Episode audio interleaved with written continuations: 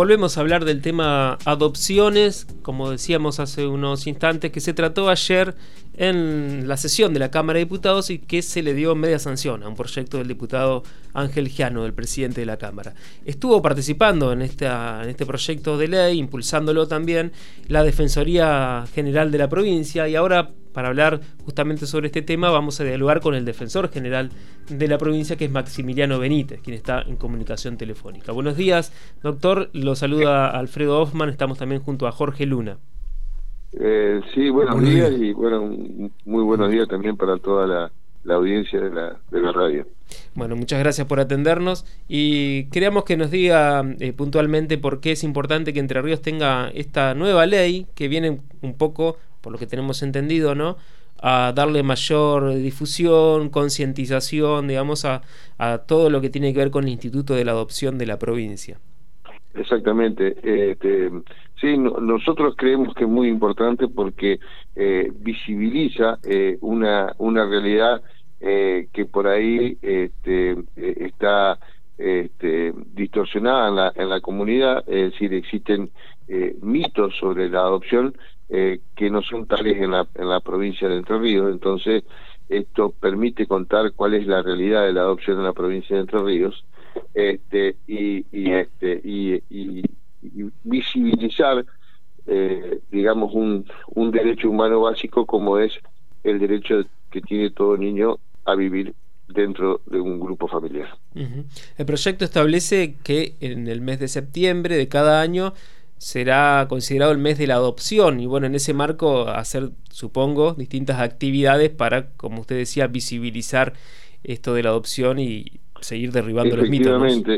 Efectivamente, esto es así porque eh, justamente en el, en el mes de septiembre se aprobó la primera ley de adopción en nuestra eh, en, nuestro país y, y también en el, en el mes de, septiembre se aprobó eh, la ley de registro de, adoptantes que es que, que, es en definitiva este, la ley que ha modificado el, tratamiento de la adopción en nuestra provincia. Desde la, a partir de la sanción este, de esa ley, eh, se han otorgado eh, eh, más de 600 adopciones en la provincia en la provincia de Entre Ríos, este, lo que es un número muy importante en relación con la cantidad de habitantes que tiene la, la provincia y si lo comparamos fundamentalmente con otras provincias del país. Claro.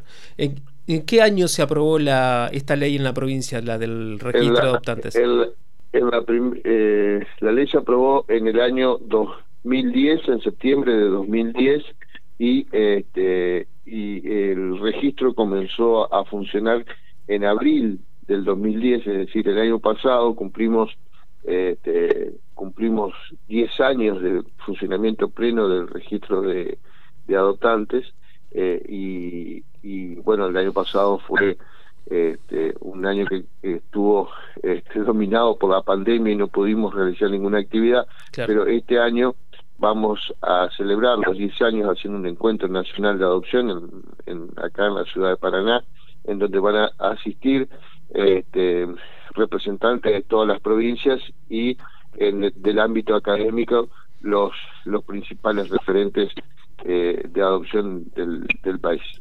Eso entonces en septiembre va a ser. Va a ser el, primero y dos de septiembre en, en el centro de convenciones. Muy bien.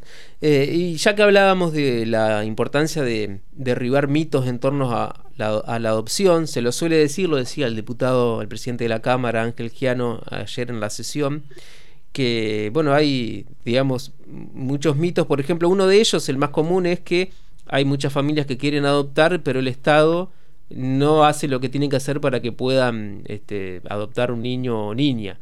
Pero esto se corresponde con la realidad. No, eso en realidad no se corresponde con la realidad. En este momento, en la provincia de Entre Ríos hay este, 334 legajos en trámites eh, eh, por adopción. Pero ocurre que de los 334 legajos en trámites, el 67% eh, quiere adoptar niños de eh, 0 a 3 años. Y la realidad es que no, no existe niños con declaración de adoptabilidad de esas edades.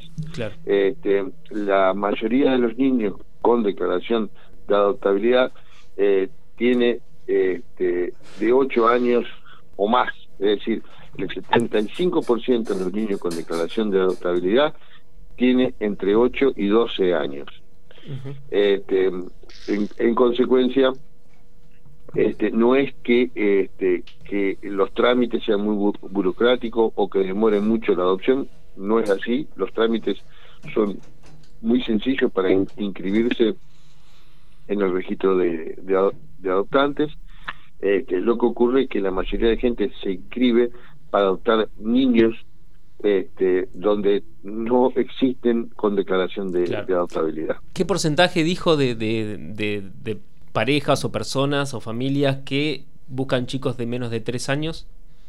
El, de, los 334 eh, eh, familias que están inscritas para adoptar, el 67% quiere niños de 0 a 3 años y solamente el 0,59% está inscrito para adolescentes de más de 14 años. Sí, muy significativa la, la cifra. Este, eh, em, y además, este, eh, también existen eh, niños que integran grupos de hermanos este, o que tienen algún grado de, de, discapacidad. Y, este, y únicamente tenemos de, de, ese universo de 334 personas, únicamente están inscritas un 20% para ahijar niños con algún grado de discapacidad o con este o, grupos de hermanos. Es decir, que el 80% de los inscriptos este, no no lo está para eh, para dejar este tipo de niños. Doctor Jorge Luna le habla, buenos días. Doctor, buenos eh, días. Eh, quería solamente puntualizarle o, si nos puede refrescar por ahí lo que el registro único de la provincia de Entre Ríos en sus articulados de ley, creación que establece, por ejemplo, finalidades como eh, evitar toda la tramitación onerosa en la gestión de carpetas. Eso, por ejemplo, qué significado tiene? Digo, llevándolo al, No, no, no te escuché con claridad, no te escuché con claridad. No, que el registro que eh, único de, adoptantes de la provincia en su... En los articulados de la ley, en la creación, establece como, por ejemplo, evitar la tramitación onerosa en la gestión de carpetas. ¿La tramitación onerosa, me dijiste? Sí, sí, en la gestión no, de No, es el, el, el trámite, el trámite en el registro de adoptantes es absolutamente gratuito. No este, no hay que pagar ni, ni siquiera un sellado mínimo, nada, cero pesos, es absolutamente gratuito. Desde, desde la inscripción hasta todo el proceso este, que termina con, con la guarda preadoptiva. Claro. Bueno, y para inscribirse, como usted decía, es muy sencillo hay que se lo puede hacer online no, no existe no existe ningún tipo de requisito extraordinario. Nombre apellido este, domicilio eh, es, muy simple la, los este, la, los requisitos para para inscribirse. Están en el registro eh, hay que fijarse en la página web del registro de adoptantes. Ahí están todos los este, los requisitos.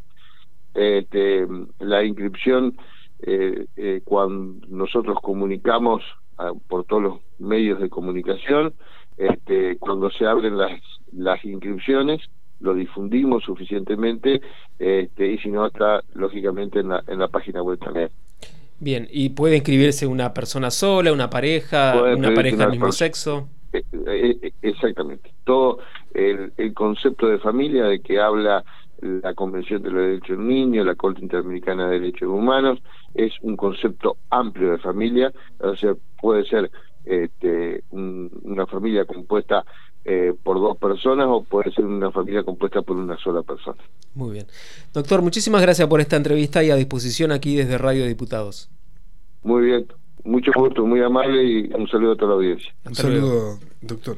Maximiliano Benítez, el defensor general de la provincia, hablando sobre este proyecto de ley que ya tiene media sanción para instaurar, el mes de la adopción en la provincia de Entre Ríos. Las voces de los protagonistas en Radio Diputados.